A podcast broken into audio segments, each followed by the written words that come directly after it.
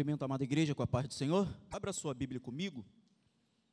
Carta de Paulo aos Efésios, capítulo de número 6, a partir do versículo de número 10. Diz assim a palavra do Senhor: No demais, irmãos meus, fortalecei-vos no Senhor e na força do seu poder. Revesti-vos de toda a armadura de Deus, para que possais estar firmes contra as astutas ciladas do diabo. Porque não temos que lutar contra a carne e o sangue, mas sim contra os principados, contra as potestades, contra os príncipes das trevas deste século, contra as hostes espirituais da maldade nos lugares celestiais. Portanto, tomai toda a armadura de Deus, para que possais resistir no dia mau e, havendo feito tudo, ficar firmes. Estais, pois, firmes, tendo cingido os vossos lombos com a verdade, e vestida a couraça da justiça, calçado os pés na preparação do evangelho da paz, tomando, sobretudo, o escudo da fé, com o qual podeis apagar todos os dardos inflamados do maligno. Tomai também o capacete da salvação e a espada do Espírito, que é a palavra de Deus, orando em todo tempo, com toda oração e súplica no Espírito, e vigiando nisso, com toda perseverança e súplica por todos os santos. E por mim, para que me seja dado no abrir da minha boca a palavra com confiança, para fazer notório o ministério do Evangelho, pelo qual sou embaixador em cadeias para que possa falar dele livremente, como me convém falar. Amém? Quando nós falamos deste texto do capítulo 6, é um texto muito lido, muito conhecido, muito estudado. Vários louvores já foram feitos dentro deste tema, dentro desta armadura. Eu sei que todos aqui já podem até falar de cós salteado, quais são as partes desta armadura. Mas Deus, Ele nos trouxe uma palavra nesta noite, Ele nos traz uma palavra concernente a alguns cuidados que nós devemos ter na nossa vida cotidiana, na nossa vida cristã, na vida a qual nós temos aqui neste mundo. E Paulo, quando ele escreve esta carta, ele deixa bem claro, meus irmãos, o cuidado que ele vai ter com a igreja. Ele estava passando por um momento difícil. Paulo estava preso. Paulo se encontrava simplesmente preso num lugar a qual ele não desejava. Ele não podia sair, não podia fazer as suas tarefas do dia a dia. Mas nem por causa desta prisão, Paulo deixa de escrever para os irmãos que estavam em Éfeso. A cidade de Efésios era uma cidade de aproximadamente 500 mil habitantes. Era uma cidade muito importante. Quando nós olhamos para as sete maravilhas do mundo antigo, lá estava o templo de Diana, a deusa daquele povo. Então era uma cidade que marcava muito. E Paulo estava encarcerado, estava preso. Mas apesar da prisão de Paulo, Paulo ele tinha uma esperança que movia ele. Paulo, por três vezes, ele escreve nessa carta. No capítulo 3, ele deixa bem claro e diz que ele é prisioneiro de Cristo. No capítulo 4, ele fala que ele é preso do Senhor. E no capítulo 6, no versículo 20, ele fala que ele é um embaixador em cadeias. O que, que eu aprendo com isso, meus irmãos? O homem, ele vai tentar prender a igreja do Senhor, mas aquele que foi comprado com sangue do Cordeiro, o homem exterior, ele pode estar preso, mas o homem interior, ele continua livre, fazendo a vontade de Deus. Não tem como prender aquilo que Cristo libertou. Você pode estar encarcerado, você pode estar até mesmo dentro de um local, dentro do teu trabalho, a qual você é proibido de falar de Cristo, mas através do seu testemunho, através do seu olhar, através da sua postura, o Espírito Santo, ele fala através de você. Aleluias! Nada pode nos prender. Eu me lembro que quando eu entrei nessa empresa que eu estou trabalhando agora, na primeira semana, eu comecei a fazer as tarefas. Passou o primeiro dia, passou o segundo dia, passou o terceiro dia, e eu até então não tinha falado nada com ninguém que eu era evangélico ou não. E certo dia, eu estava num setor, e eu estava ali abaixado fazendo trabalho, e de repente, chega um rapaz, e ele para do meu lado, e eu estava abaixado, e ele estava me olhando. E ele começou a puxar um assunto. E de repente ele vira-se para mim e fala assim: Ei, você é evangélico? Eu falei: Eu sou, mas como você sabe? Ah, alguma coisa diferente tem em você. Olha, meu querido, aonde você pisar, aonde você for, a luz de vai brilhar através da sua vida. Aleluias! Mas Paulo, ele vai escrevendo para a igreja e ele começa a destacar algumas coisas importantes. No capítulo 2, Paulo ele fala para a igreja em Efésios da grande graça de Deus sobre a nossa vida. Ele fala que pela fé nós somos salvos, mas pela fé nós somos salvos não porque nós merecemos, mas pela graça de Deus. Paulo, no capítulo 3, ele vai falando, e ele faz uma oração pelo povo em Efésios. É uma oração linda. E ele começa no versículo 14: Por este motivo eu me ponho de joelhos. E no versículo de, número 20, Paulo ele diz assim: Ora, aquele que é poderoso para fazer infinitamente mais, além daquilo que pedimos ou pensamos, segundo o poder em que em mim, em que você opera, a Ele seja dada a honra, a glória e o louvor no meio da igreja. Oh, aleluias! Paulo, ele movido pelo Espírito Santo, ele começa e continua escrevendo para a igreja. E no capítulo de número 4, ele entra, meus irmãos, falando de algo que foi falado aqui hoje pela manhã. Ele fala da unidade na fé. Ele fala da importância da igreja está unida num só propósito. E quando Paulo fala em unidade, nós vemos a palavra de Deus falar que ó quão bom e quão suave é que os irmãos vivam em união. O pastor da qual servia a Deus lá em Queimados, lá no Rio de Janeiro, ele falava: olha, é importante o crente viver em união, não é em unhão, porque unhão, a unha grande ela arranha, ela fere, mas aonde tem união, ali, ali, o Senhor, ele ordena a bênção.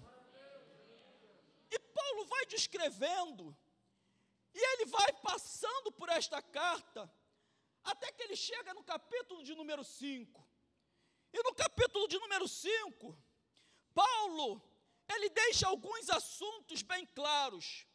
Ele fala ali para o marido, ele fala para a esposa, ele fala para os filhos, ele fala para os pais, ele fala para a família cristã, ele quer que a igreja, ele quer que, a, que as, os irmãos ali de Éfeso, eles sejam bem-sucedidos. E eu, eu aqui parado pensando comigo, eu estava observando, antes de eu começar a falar, o pastor ele começou a falar do curso de casais. Parece que eu vejo, pastor, o apóstolo Paulo olhando e vendo a dificuldade da igreja. Ele sabe que uma família bem estruturada é bênção na casa do Senhor. O inimigo, ele vai tentar ferir, vai tentar destruir a família, porque ele sabe que uma família, quando ela é ferida, algo vai acontecer de ruim. Mas nesta noite, meu querido, no nome do Senhor Jesus, eu quero dizer para você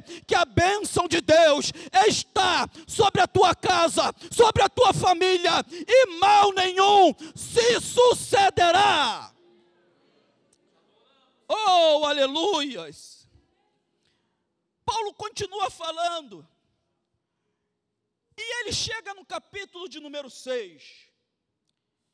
E no capítulo de número 6, a partir do versículo de número 10, Paulo ele inicia este versículo, ele chega à conclusão ele chega na parte final desta carta e ele começa a falar algumas coisas. É interessante que ele começa dizendo assim, ó, no demais, finalmente, irmão meus, fortalecei-vos no Senhor e na força do seu poder. Paulo, ele dá destaque a algumas coisas.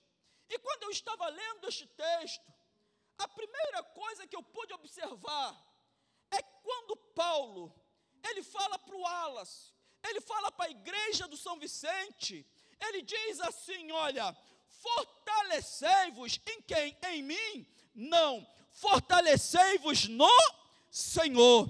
Quando nós nos fortalecemos no Senhor, nós não paramos no caminho. Quando o crente se fortalece no Senhor, ele não olha para trás. Quando o crente ele se fortalece no Senhor, ele vai adiante. Sabe por quê? Porque o Senhor é uma fonte de força infinita para minha e para sua vida. Quantos aqui nesta noite estão indo à fonte chamada Deus de Jacó, Deus de Abraão, Deus de Isaac, o Deus que é o meu Deus e o seu Deus? Paulo ele deixa bem claro, quando ele fala: olha, fortalecei-vos no Senhor. Eu fico olhando, e às vezes, a gente fica pensando: olha, quantas pessoas começaram e pararam no caminho? Algo muito importante é a fonte a qual nós buscamos. Você já viu aqui? Tem alguns postos de gasolina que você passa, o seu carro geralmente, nosso carro geralmente, vai abaixando o ponteiro da gasolina, né? E você tem alguns postos que você passa e você olha assim, você fala: "Não, nesse posto aí eu não vou não". Sabe por que, que eu não vou? Porque ele pode ter uma gasolina meio batizada. A fonte para fazer o meu carro andar não vai ser boa. E muitas das vezes na nossa vida, o nosso tanque ele vai esvaziando. E é importantíssimo que você não coloque qualquer combustível no seu tanque. Você tem que escolher aquela que é aditivada. Você,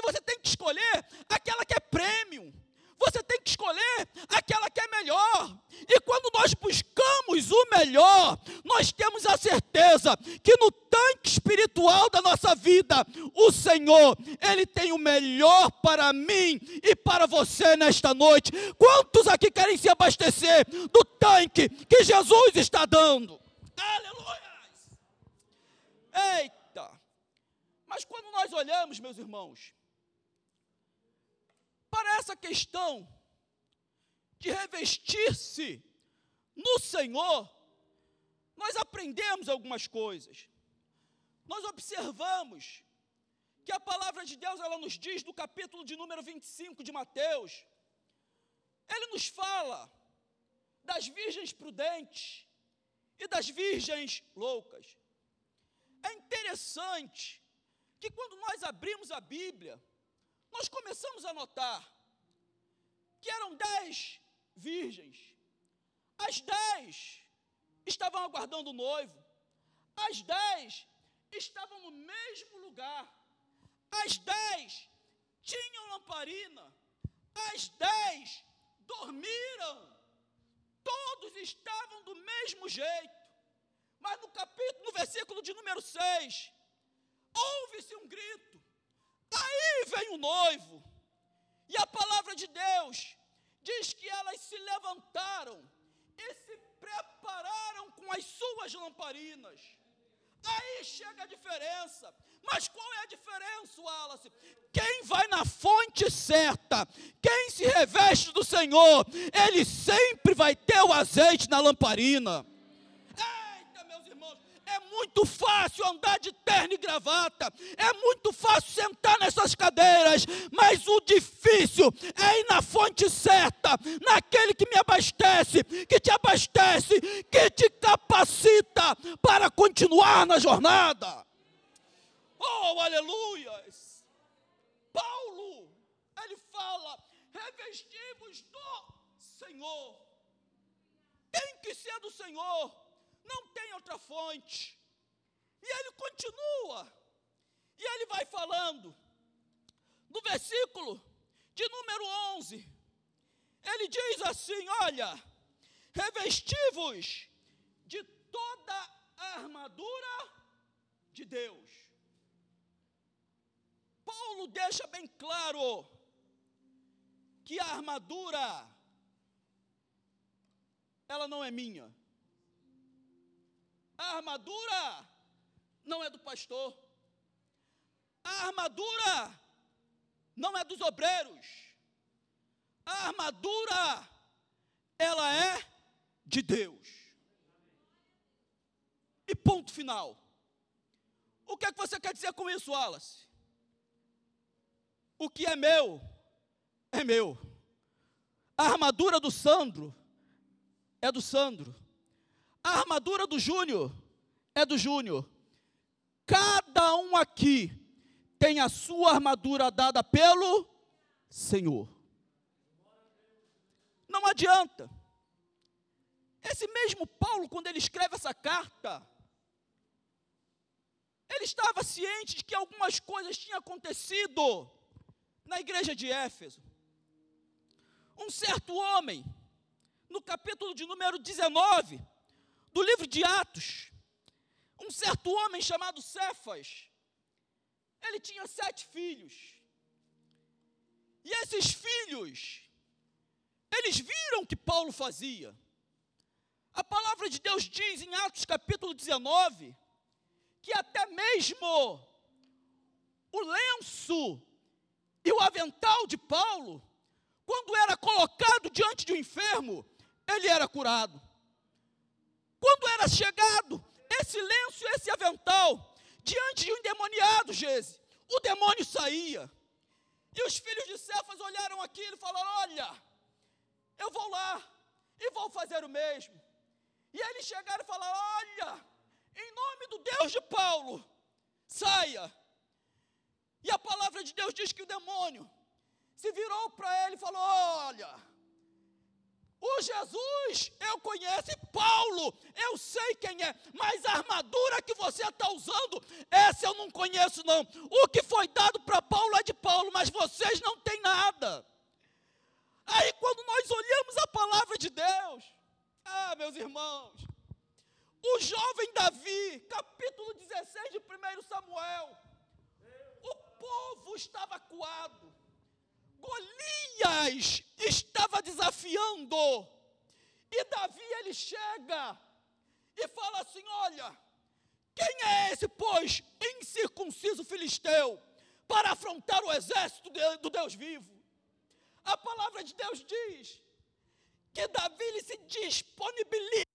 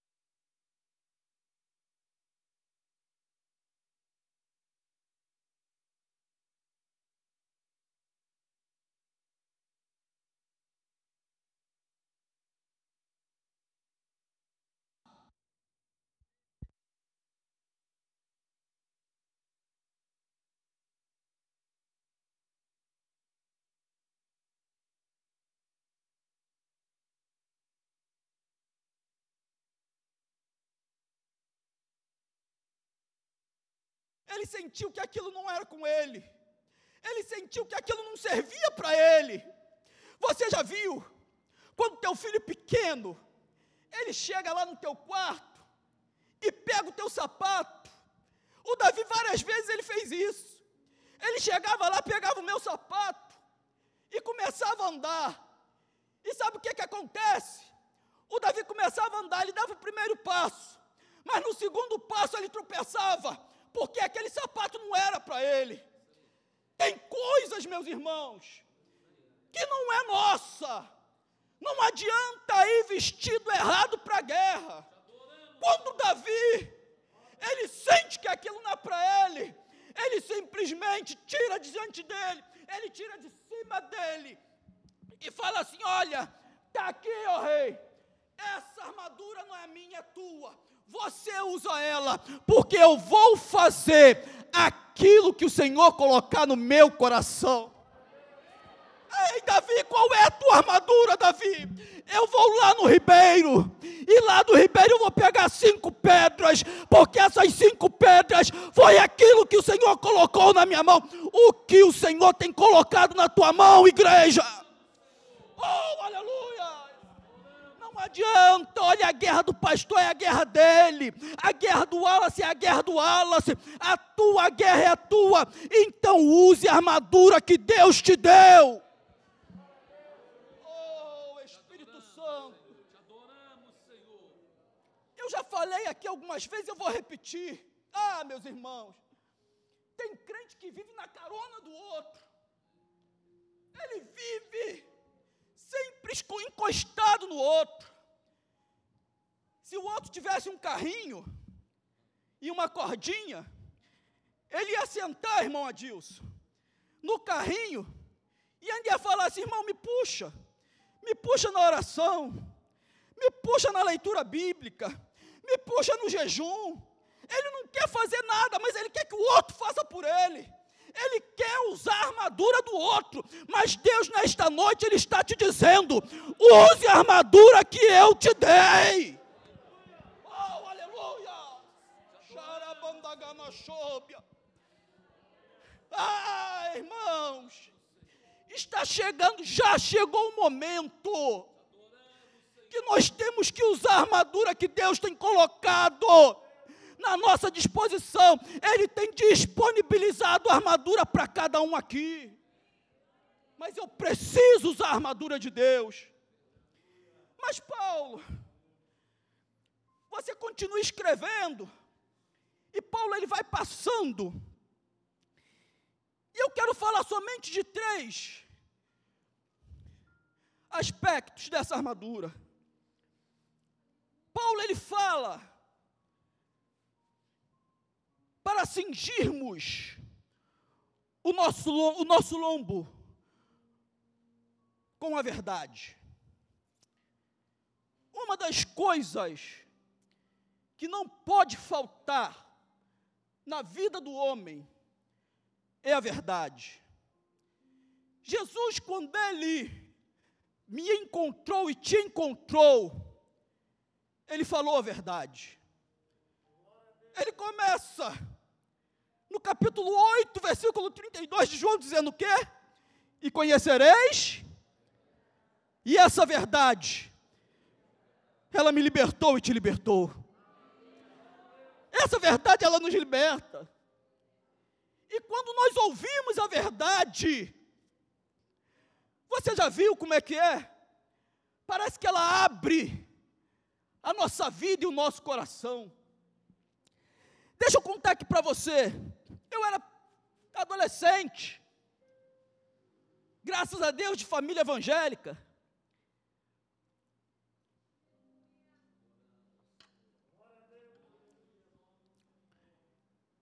E às vezes minha mãe era doméstica, e ela ia trabalhar, e a minha saudosa avó Carmelita, que hoje dorme no Senhor, ela tomava conta dos netos. E já viu como é que é a avó, né? Vó, ela sempre conta história para o neto. Vô e vó sempre tem uma saída para falar para o neto. E eu lembro que adolescente, criança ainda, indo para adolescência, Uma das coisas que tinha muito lá no Rio de Janeiro era campo de futebol. E a temperatura muito alta. Inclusive, hoje estava conversando com meu irmão, ele estava em Brasília e voltou essa semana por ele e falou: Olha, não dá para suportar. É todo dia acima de 40, 40, 40, 41, 42. É um negócio que eu falei: é terrível. E era já assim. E eu me lembro que eu ia muito para o campo. E lá, no Rio de Janeiro, tem muito pé de manga. Mangueira lá, só para os irmãos terem uma ideia, na frente da casa onde eu morava, da minha casa lá, onde eu morava, a vizinha da frente, ela tinha três pés de manga, Fábio.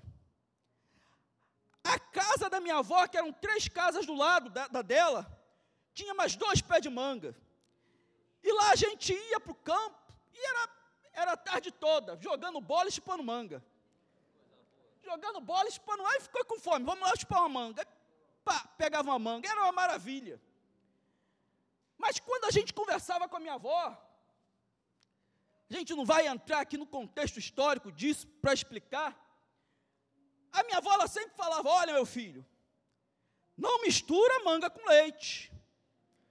Ou você chupa manga, ou você come, ou você bebe o leite.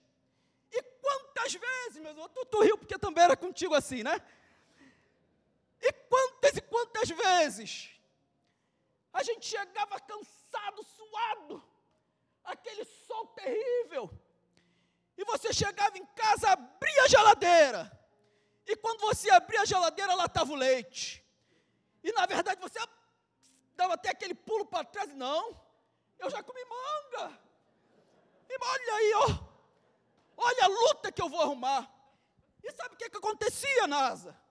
Quando a gente perguntava para a vovó, é verdade esse negócio? Comer manga e beber leite é. Aí ela falava: olha, é verdade. Mas a senhora já viu? Olha, eu nunca vi não, mas me contavam que quem fazia isso, a pessoa começava a cair. Eu falei, ei Jesus, eu não vou provar para ver. E quantas e quantas vezes, meus irmãos, eu chegava cansado, suado, ou era mango ou era o leite. Porque aquilo era verdade para mim. Mas aí a gente vai crescendo. O tempo vai passando, Gese. Aí até que um dia eu cheguei na lanchonete no centro da cidade. E você chega já com um dinheirinho, tu fica todo bobinho, né? Quando começa a sobrar um dinheiro no bolso. E eu me lembro que eu encostei no balcão, Sandro. E lá ficava abacaxi com hortelã, morango ao leite, maracujá com alguma outra coisa, e de repente, quando eu olhei lá, manga com leite. Ah, Jesus! Eu olhei e falei: Ô oh, rapaz, aquele suco lá, o que, que é isso? Você nunca experimentou? Aí eu experimentei. Coisa boa, meus irmãos. Mas sabe qual é o melhor? É você aproveitar e experimentar da verdade. A nossa vida era assim. Nós éramos enganados. Inferno não existe. Para que se tornar crente? Mas a verdade chegou para mim e para você. Que ele morreu na cruz do Calvário. Eu não merecia. Você não merecia. Mas ele chegou com a verdade. E falou: Eu quero mudar o teu estado. Eu quero mudar a sua vida aonde eles falam que não tem jeito, eu digo: tem jeito para você.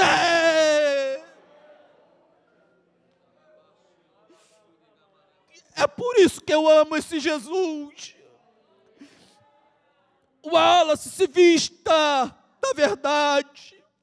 Fale a verdade com o teu próximo, com o teu irmão.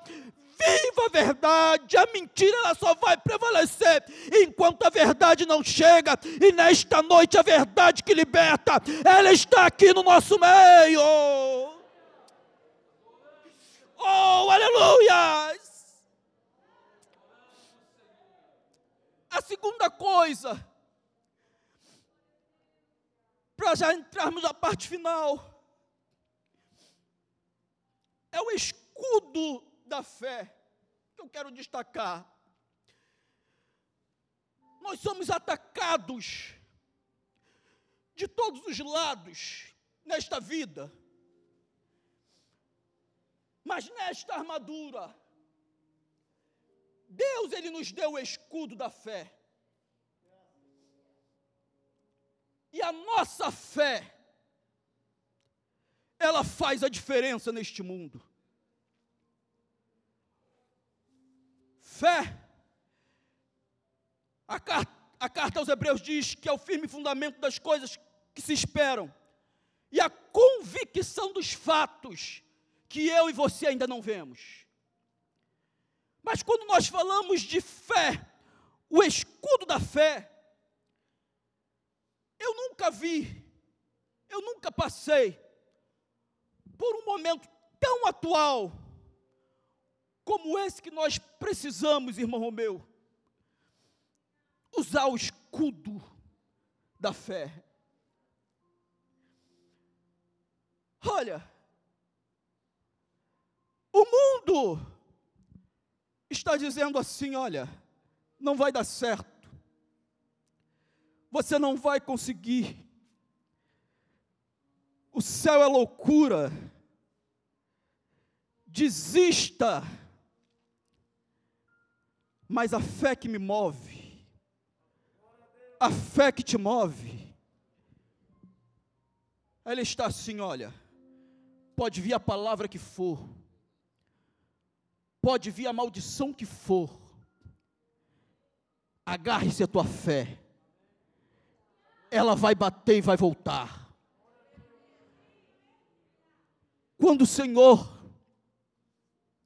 Ele usa os filhos de Corá, Salmo de número 84, verso de número 11.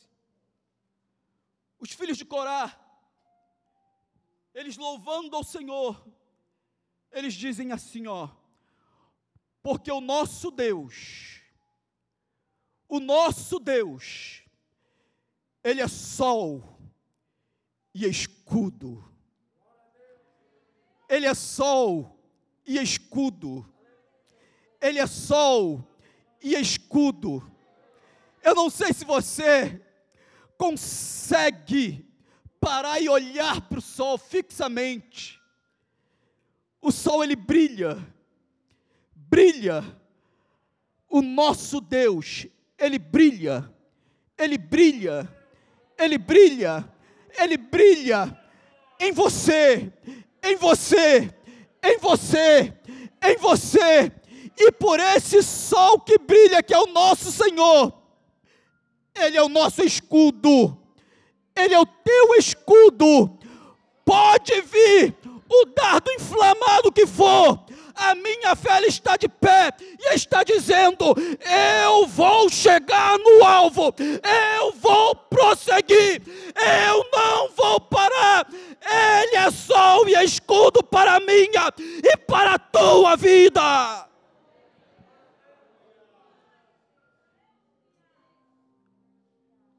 O capacete da salvação. E eu encerro nesta hora. Quando nós falamos de capacete, Paulo estava falando para a igreja de Éfeso: olha, proteja sua mente. Proteja sua mente. Ele fala de salvação. E a certeza da nossa salvação. A certeza da nossa salvação ninguém tira, Geise. Você já viu uma coisa? Isso só acontece aqui. Em mas nenhum outro lugar acontece. Essa oportunidade é dada aqui, na casa do Senhor. Você pode ir para um hospital, você pode ir para um teatro, você pode ir para qualquer outro lugar. Essa oportunidade é só aqui. Acaba a palavra e é feito convite. A pessoa vem à frente. E quando ela chega aqui à frente, a oração é feita, irmão Dalmo. E a oração, ela diz assim: olha, geralmente quem faz a oração fala assim: ó, Senhor, escreve o nome dele.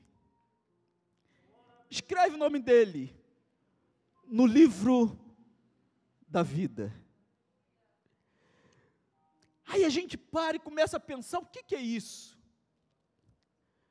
Um sujeito que entrou, uma pessoa que entrou, Sandro, sobrecarregada. Aí Deus, Ele pega, entra com o Espírito Santo dentro dessa pessoa, muda tudo que está lá dentro. Ele vai tirando toda a sujeira, vai varrendo tudo que está de errado. E ele dá o direito de agora, a partir desse momento, a partir dessa decisão, se tornar cidadão do céu, ter o seu nome escrito no livro da vida. De todas as, de todas as transformações que eu já vi, nenhuma é mais importante, mais fantástica do que esta. Aquele que estava indo a passos largos para o inferno, quando ele aceita Jesus, ele muda o sentido e começa a marchar em direção ao céu, porque ele tem o nome dele escrito no livro da vida. Paulo, o capacete da salvação. Por que é importante? Estamos vivendo dias que parece difícil. As pessoas parecem que estão se deixando levar. Eu falei isso na sexta-feira e volto a repetir, Nasa.